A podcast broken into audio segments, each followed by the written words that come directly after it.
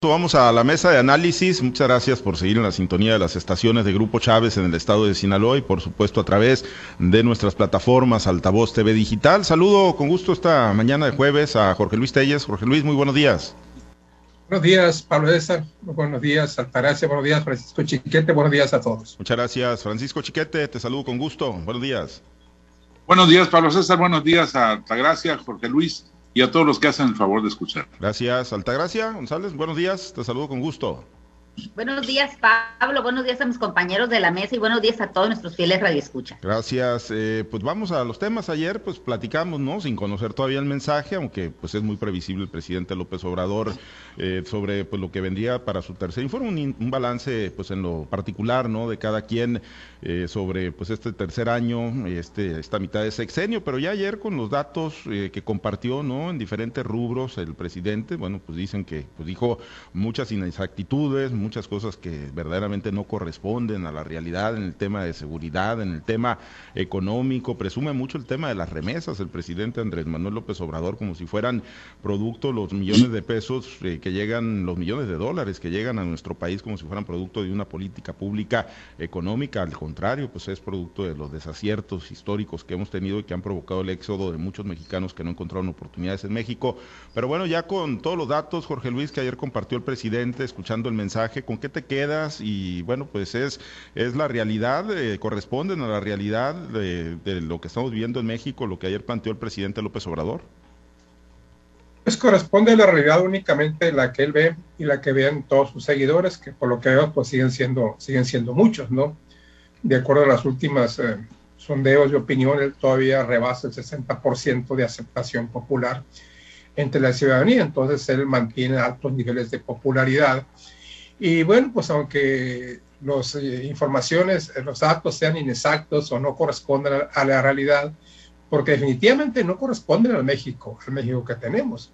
Yo creo que lo que lo salva un poco son los datos económicos, porque sí es cierto, ¿no? O sea, en el periodo de López Obrador ha habido estabilidad en la relación peso, peso dólar, la Bolsa Mexicana de Valores eh, se ha mantenido en niveles pues muy por encima de los niveles promedios de los últimos sexenios. Y bueno, presume también, dice cosas como que no hay aumento a la gasolina, cuando, pues, es totalmente falso. Además de que aquí hay un dato muy, una percepción muy equivocada, porque el precio de la gasolina no es una decisión del presidente o del gobierno, es una ecuación que nace de la, de la paridad del peso dólar y del precio del barril de petróleo en el mercado internacional. Entonces no tendría por qué el, gobierno federal no, tiene una injerencia marcada, salvo que desaparezca el IEPS, como se ha dicho muchas veces, pero pues obviamente no, no va a desaparecer el IEPS porque perdería el gobierno pues una gran parte de los ingresos que lo sostienen para llevar a cabo sus, programas de obra y sus programas sociales en el país. En definitiva, yo me quedaría más bien con estos datos económicos del presidente, que, que son realidad, aunque quizás poco él tenga que ver está el aumento al salario mínimo, es cierto, sobre todo en las zonas eh, fronterizas donde se elevó más de un 100%, porque no fue un informe de, únicamente su último año, sino que fue un resumen de los, de los tres años a la mitad del camino y sirvió, bueno, pues para la presentación em, implícita de su libro a mitad del camino, del que todo el mundo habla en este momento. Yo creo que definitivamente no corresponde a la, a la realidad, pero bueno, pues sus simpatizantes dicen otra cosa, aceptó el presidente o dijo que de los 100 compromisos ya cumplió 98, únicamente le faltan dos, uno de ellos es la, aclarar el caso de Ayotzinapa, de la desaparición de los normalistas, y bueno, le falta también eh, promulgar tres, eh, hacer tres reformas constitucionales, como son la reforma electoral, como es la reforma eléctrica y como es la reforma para que la policía, para que la Guardia Civil pase a poder de la Secretaría de la Defensa Nacional. Esos son los pendientes del presidente, pendientes no que no va a ser fácil que lo resuelva, menos ahora que no tiene la mayoría, la mayoría calificada del Congreso, que tiene una mayoría, apenas una primera minoría con Morena y primera minoría con Morena, que quede muy claro, porque Morena por sí sola no rebasa, no rebasa los 250 diputados, una mayoría simple que se compone con los votos del Partido del Trabajo y con los votos del Partido Verde Ecologista Mexicano, que por cierto parece hay una amenaza de crack ahí con el Partido Verde, que haría una situación peor para sacar adelante estas reformas, estas reformas constitucionales que pretende, como que son los pendientes. Dice el presidente que ya se puede ir a su, a su rancho de nombre impronunciable en cualquier momento porque ya está muy satisfecho con lo que ha hecho, aunque sí por ahí un, pronunció unas cosas que a, algunos pusieron a pensar, como que dudan de, su, de algún problema de salud al decir que la intención de él podía ser modificada por la voluntad del Todopoderoso, cosa que pues que sí llama la atención, ¿no? Y ha estado insistiendo mucho el presidente que se puede ir y ya especula, ¿no? Si no estará él, afectado por alguna enfermedad. Vamos a ver, por lo pronto, ese es mi punto de vista, no corresponden sus cifras a un México, al México real que vivimos, y tampoco está fácil para los pendientes que tienen. No está fácil aclarar el caso de Ayotzinapa, no será fácil llevar a cabo las reformas constitucionales, menos ahora que no tienen el apoyo de su bancada en el Congreso de la Unión. Entonces no está fácil para que cumpla los compromisos, los únicos compromisos que según él tienen pendientes ya para cerrar su mandato. Sí, efectivamente, no digo, es un trabajo inacabado, aunque el presidente pues ya prácticamente como si se hubieran resuelto todos los problemas de, del país. Chiquete, a mí me llama la atención, efectivamente, que el presidente haya dicho yo ya me puedo ir, yo ya me puedo ir a, mi rancho, yo ya me puedo ir porque pues tengo la certeza de que pues va caminando, de que se están haciendo bien las cosas, de que hay eh, puntos en los que no se va a poder regresar a lo que se tenía antes con los neoliberales o con los conservadores, pero hace algunos meses había dicho el presidente que sin seguridad pública no podía hablar de que pues se había afianzado la cuarta transformación transformación y yo creo que es uno de los rubros en los que más está debiendo el proyecto del presidente López Obrador, Chiquete. Sí, por más que haya dicho el presidente que sus datos indican una caída importante en los, en los delitos, en los delitos, excepto, por supuesto, los crímenes y los, los uh, creo que y los secuestros. Este, pues por más que el presidente nos venda o nos quiera vender esa, esa percepción, no es, no existe, no está. Agosto fue uno de los meses más violentos en lo que va del sexenio, si bien puede hablarse de que hubo en los meses previos cierta declinación en los índices de violencia, pues es relativa y, ya se, se borró con lo de agosto. Y bueno, pues el presidente habla de que ya es irreversible, por ejemplo, lo de los programas sociales no hay un solo partido político que se esté planteando quitar las pensiones a los viejitos, quitar las pensiones a los discapacitados, quitar las becas, porque es un suicidio político. A lo mejor lo sabrá que no estén de acuerdo con esto como fórmula para resolver los problemas, pero nadie se va a poner a hacer una, una barbaridad de esa naturaleza. Así que, pues nadie está planteando esto que el presidente da como un hecho irreversible. Pero además, hay que ver que todo tiene posibilidades de cambio. Parecía que la reforma eh, educativa ya había llegado para quedarse y sin embargo él le echó para atrás. Tuvo los votos suficientes y le echó para atrás. Está él eh, tomando decisiones como la, la cancelación del aeropuerto internacional y la creación de uno más barato. Y bueno, no solo por disposiciones legales, sino por todo el dinero que se había invertido, parecía irreversible eso. Y llegó un presidente con la suficiente fuerza política y lo echó para atrás. Así que no es de descartarse. Los avances sociales siempre están sujetos a los vaivenes. Hay que recordar lo que pasó en España, España donde hubo una gran cantidad de problemas económicos que, obligaron al gobierno español a reducir las pensiones, a reducir los salarios, a tomar una serie de medidas muy duras, muy difíciles que han hecho pasar muy duras las cosas al pueblo español.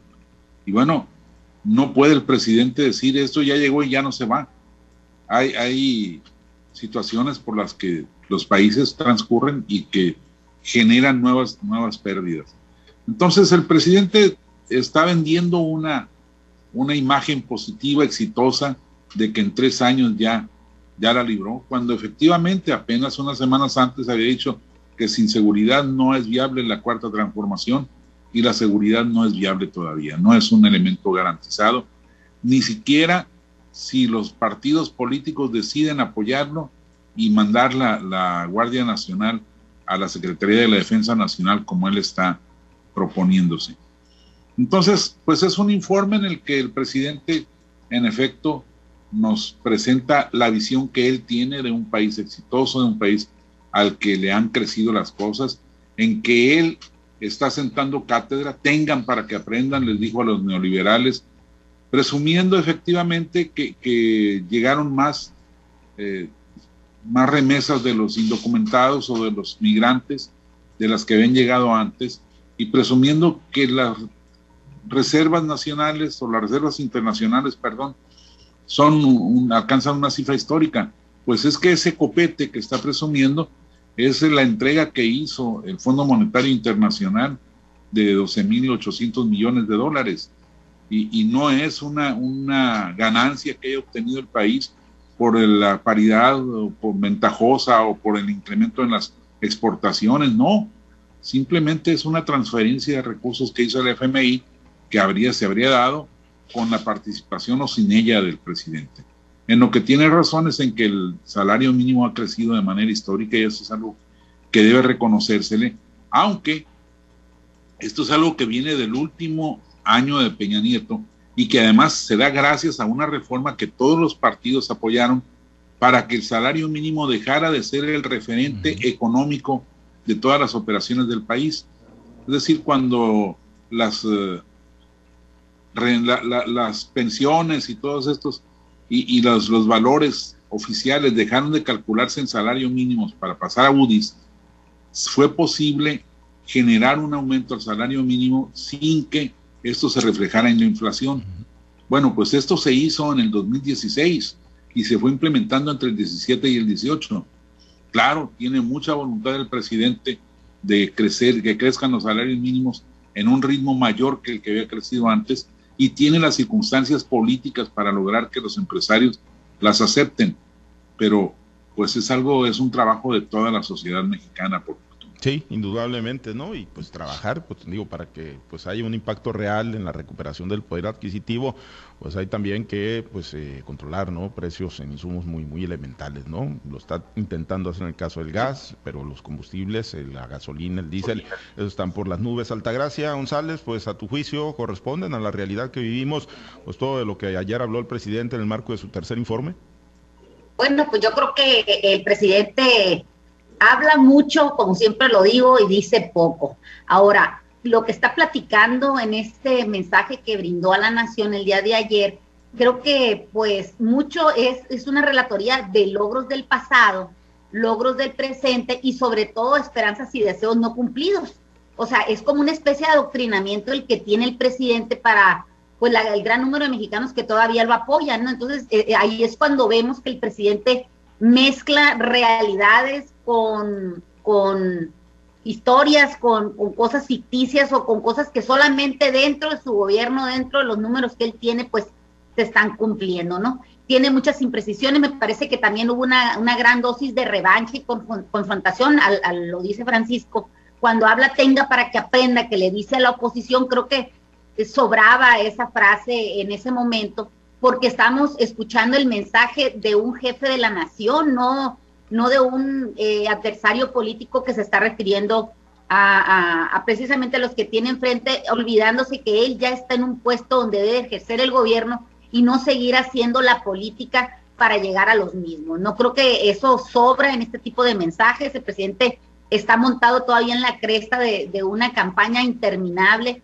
y si bien es cierto, no lo estará haciendo para él, por lo que comentan, que a lo mejor su salud o eh, ya no le va a alcanzar y que él siempre ha dicho que se va a ir a su rancho, bueno, pero creo que no se baja de esa ola de la contienda, ¿no? Hubo este también efectos de, aplausos de, la, de los asistentes que marcaban eh, eh, alguna de las de los mensajes o de los párrafos que él leía como para darle esa emoción, sobre todo para hacer creer, como siempre lo he dicho, a la ciudadanía que está es, esa emoción por los, los grandes logros alcanzados por el gobierno de la Cuarta Transformación. Hubo datos que se marcaron como relevantes y ya lo, lo han mencionado aquí, las remesas.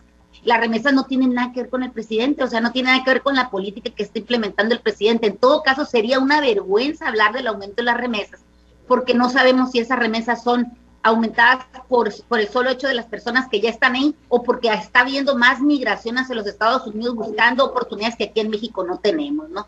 Ahora, cuando habla del aumento del salario mínimo, el salario mínimo, si bien es cierto, se dio eh, en los temas de ley. Eh, es, es una situación que la están pagando los empresarios y que eso ha repercutido también en el pago más alto del Infonavit y del Seguro Social, que, finalmente estamos viendo que no hay eh, un, emparejamiento, un empate entre lo que paga el empresario, entre lo que paga el, trabajador con los servicios que está recibiendo del mismo. También habla muy específicamente del aumento de las reservas del Banco de México, cuando sabemos que el Banco de México es un organismo autónomo y que no tiene nada que ver con el presidente o con el actual del presidente. Si bien es cierto, se debe recalcar eh, el que este aumento de las reservas tiene mucho que ver con las políticas que se implementaron en el pasado y también con el grado de confianza que pueden tener los inversionistas en nuestro país. Habló también de la creación del Banco del Bienestar, eh, mencionando un número importante de sucursales que se abrieron por todo el país y que en, esencia el abrir el Banco del Bienestar sí ayuda a las comunidades que están más alejadas de las ciudades, pero tampoco es,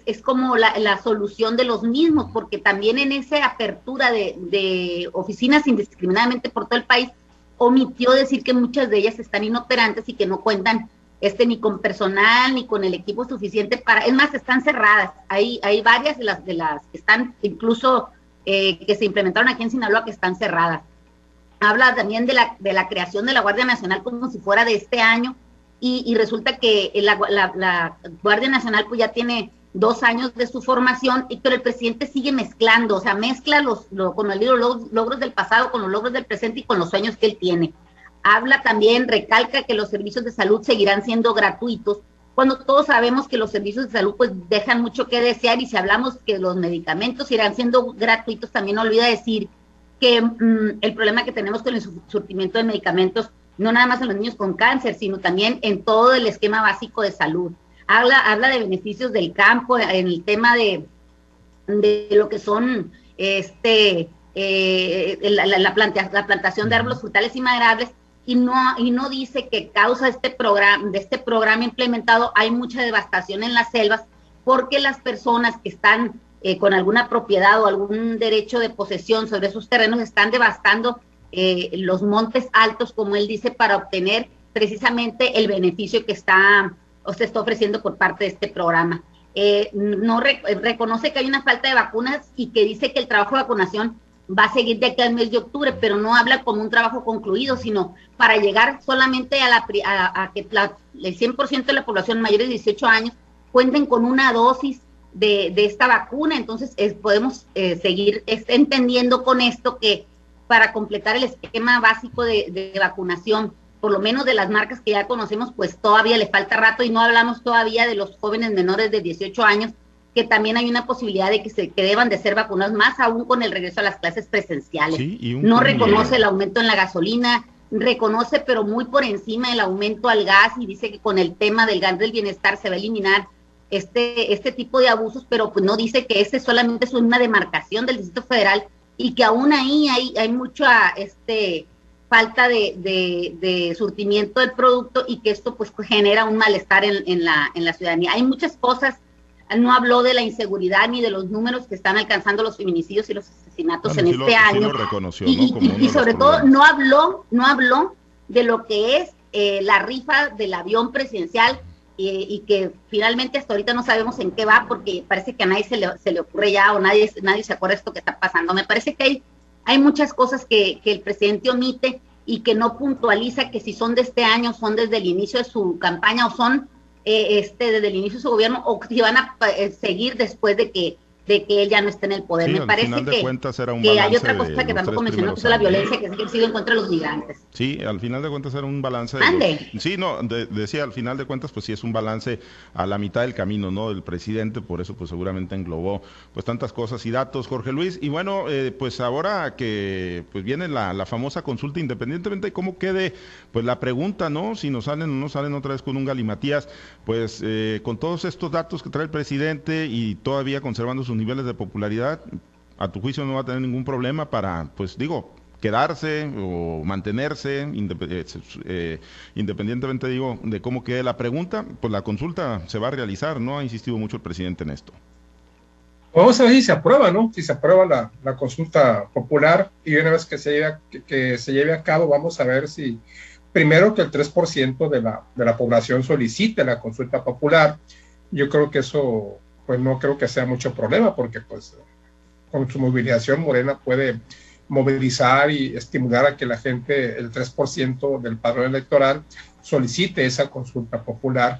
Y una vez, y una vez que esto se apruebe y que ya se fijen fechas y que el INE, que va a ser el factor final para la, para la formulación de la pregunta, de marcha atrás, de marcha adelante a la consulta, esperar si, si hay una participación del 40%, que yo lo veo pues eh, muy complicado, ¿no? De hecho, yo creo que el presidente no se va a arriesgar, por más que diga, por más que diga, este, yo ya me puedo ir, incluso interpretando como yo ya me, yo ya me quisiera ir, pues eh, yo no creo fácil aún y que esto se apruebe, que el 40% de la gente vaya a votar y menos que de ese 40%, bueno, probablemente López Obrador tenga la mayoría en su favor, que, que, que vote por su, por, su, por la ratificación de su mandato, pero yo creo que mucha gente también no va a estar, no va a estar de acuerdo. Para empezar, yo veo difícil que esto se lleve a cabo, veo, veo muy difícil, muy complicado, ni siquiera se han puesto de acuerdo en la pregunta, menos ahora cuando vengan, y las fechas se están acercando. A partir del primero de diciembre empieza ya el periodo en el cual se debe de, de, convocar a la ciudadanía a, a las firmas que, que, que, necesitan para la consulta popular y después fijar fechas y fijar preguntas y todo eso.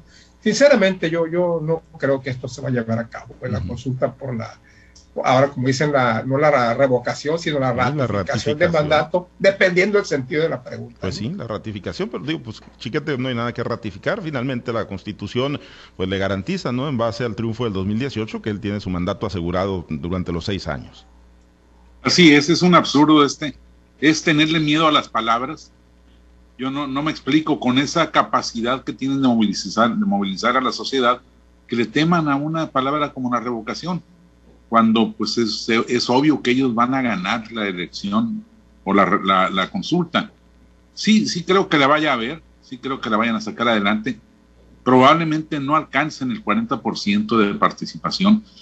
Y en cuanto a la convocatoria, hay que recordar que Morena intentó eh, convocar a la sociedad para que se hiciera la, la consulta sobre los expresidentes y no lo logró tuvo que ser el presidente el que, el que hiciera la petición, ahí sí estaba él facultado para hacerla, pero en una ratificación o revocación de mandato, la ley establece que debe ser el 3% de la sociedad eh, reflejada en el padrón la que tiene que hacer la, convocatoria. Entonces, pues no, no es tan fácil tampoco.